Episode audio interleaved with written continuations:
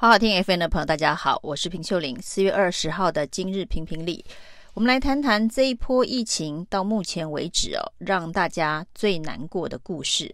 就是两岁的小男孩终于还是不敌新冠肺炎的疫情走了。在抢救了几天之后呢，还是不幸，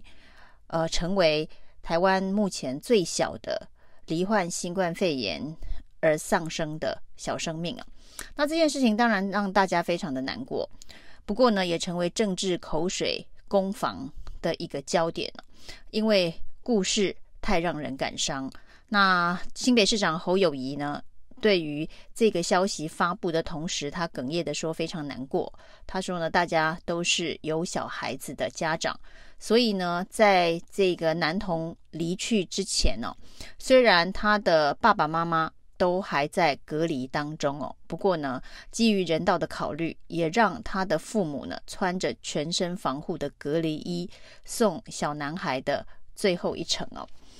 那这件事情呢，发生在四月十四号。那因为小男孩的爸爸先确诊了，因为同事确诊被框列，那他被确诊，于是小男孩的妈妈带着他跟姐姐到医院去采检。那在采检呢、回家等结果的过程当中哦，医院通知小男孩也确诊。那由于是这一个确诊的病患，所以呢，在目前的规范当中哦，如果你要送医治疗的话，都必须透过一九二二的通报机制哦。于是呢，小男孩的妈妈在小男孩发烧之后呢，当天的傍晚。五点四十二分打了一通电话到一九二二，那没有办法解决，因为小男孩的 PCR 阳性的检测才刚刚出炉，所以呢，他没有被明确的列出暗号，就是他的这个编号还没有完全的确认。那事实上，因为这一波的疫情来势汹汹，确诊的人数每天暴增哦，已经连续好几天都破千了，那接下来破两千、破三千都是可以预见的。那在防疫人员的这一个基层的方面哦，其实很多人在被框列隔离或者是确诊之后，所收到的这一个确诊通知书或是隔离通知书时效上面，其实都会有所拖延呢。那小男孩因为没有暗号，没有办法立刻找到能够救治的医院，于是呢，在六点零九分的时候呢，再度打到一九二二。那这中间当然呢。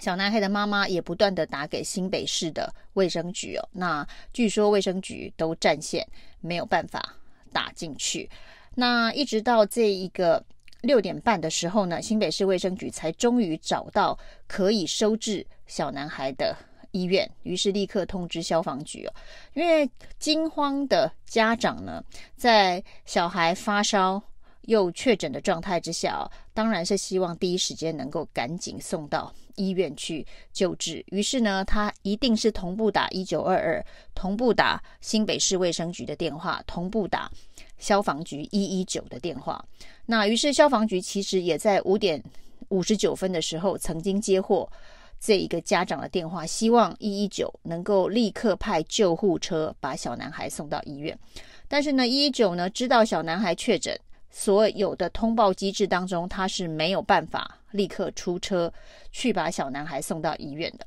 于是呢，焦急的家长打了一九二二，打了新北市卫生局，打了一一九，都没有办法解决立即送医的这个需求。最后在六点半呢，这个新北市卫生局终于确认了双和医院。七点零九分，救护车出动，七点半到医院。那小男孩到了医院之后呢，就立刻的插管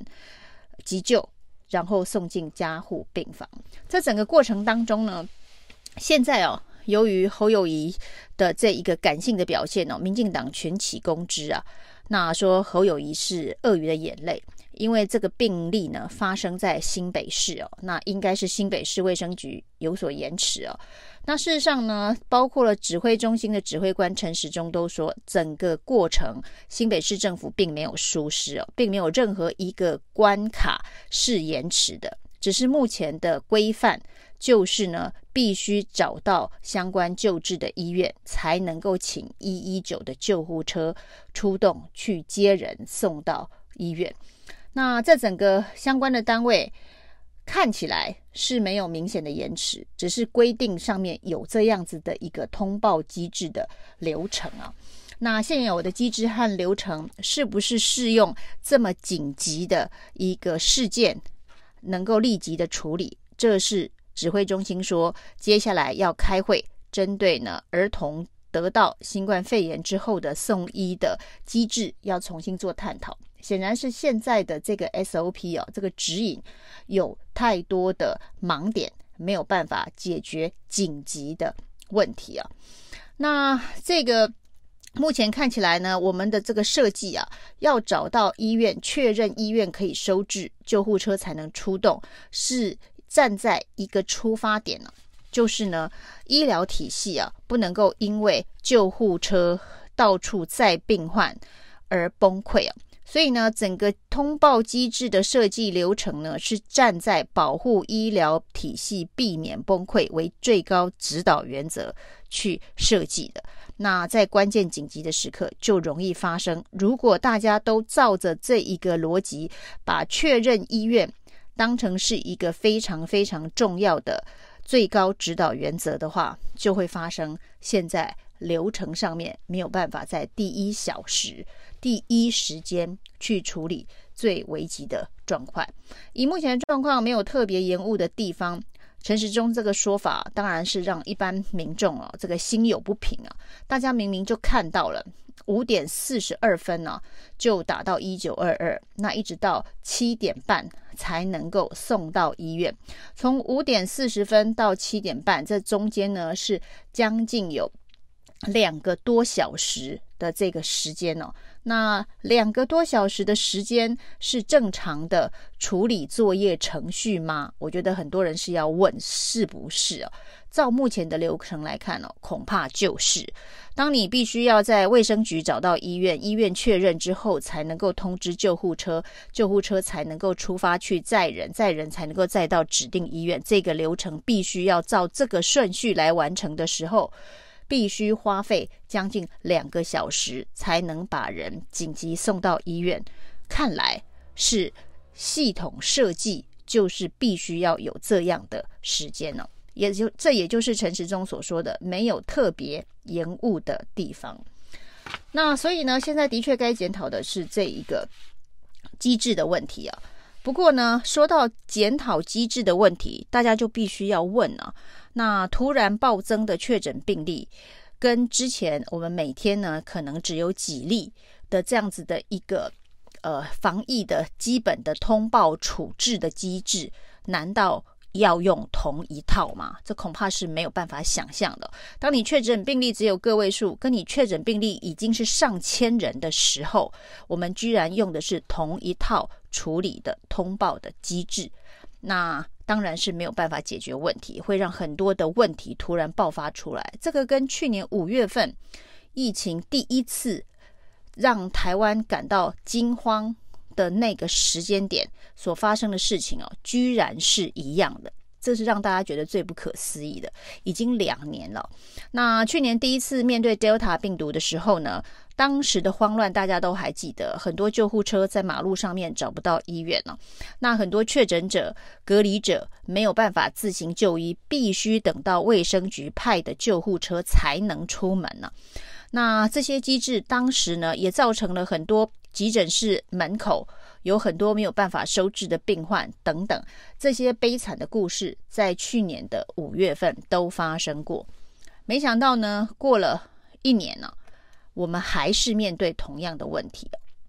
而且在疫情紧急爆发的时候，我们似乎什么都没准备，突然发现了儿童没打疫苗，五月到十五岁到十一岁的儿童没打疫苗，紧急的赶快通过莫德纳疫苗的这个 EUA。然后发生的就是别的国家的儿童打的是 BNT，为什么我们打的是半剂莫德纳？那在这样子的一个紧急状态，也只能这么做了。家长即便担心，他可能也得面对不打半剂莫德纳就没有疫苗得打的窘境哦。那小孩子的风险到底是打半剂一点？但莫德纳的风险比较高，还是不打疫苗的风险比较高？这个家长就还要靠自己的这个心脏够强大去做判断了。那这些事情所反映的，就是我们所说的，我们是防疫模范生，我们什么事情都准备好了。这件事情根本就是谎话跟空话，我们什么事情都没准备好，因为我们以为我们的防疫做得非常的好，滴水不漏，绝对不会发生像日本、像韩国、像香港这些疫情突然爆发的状况哦。我们一向自豪自傲，觉得我们做得很好，但是呢，当真的面对突如其来、如潮水般涌出的确诊病例的时候，一千、两千，接下来可能甚至还预告呢。当全体的百分之十五的人口，也就是三百万以上的人确诊，都不要意外那样情境的时候，我们所谓的通报机制还在用，确诊只有几例的状况之下所采用的通报方式哦，难怪家属会通报。会求助无门哦，因为我们的规定就是在处理那几例、几十例的时候，也许大家全部箭在弦上，一起同时努力，可以把应该有的两个小时压缩到一个小时哦。但是当你手上有如潮水般涌来的案件的时候，你就只能照原本的规定去处理手上所接收到的确诊案件哦，两个小时的时间哦。照这样子的一个处理通报流程的设计哦，你真的很难苛责这些基层公务员哦，他是不是延误了？这时候呢，超前部署成了笑话哦。那守法遵照超前部署所定下来 SOP 的这些家长们，其实网络上有很多人说，那家长。当时哦，应该不要管他什么指挥中心的规定啊，就是抱着小孩冲到医院去，可能就是一个最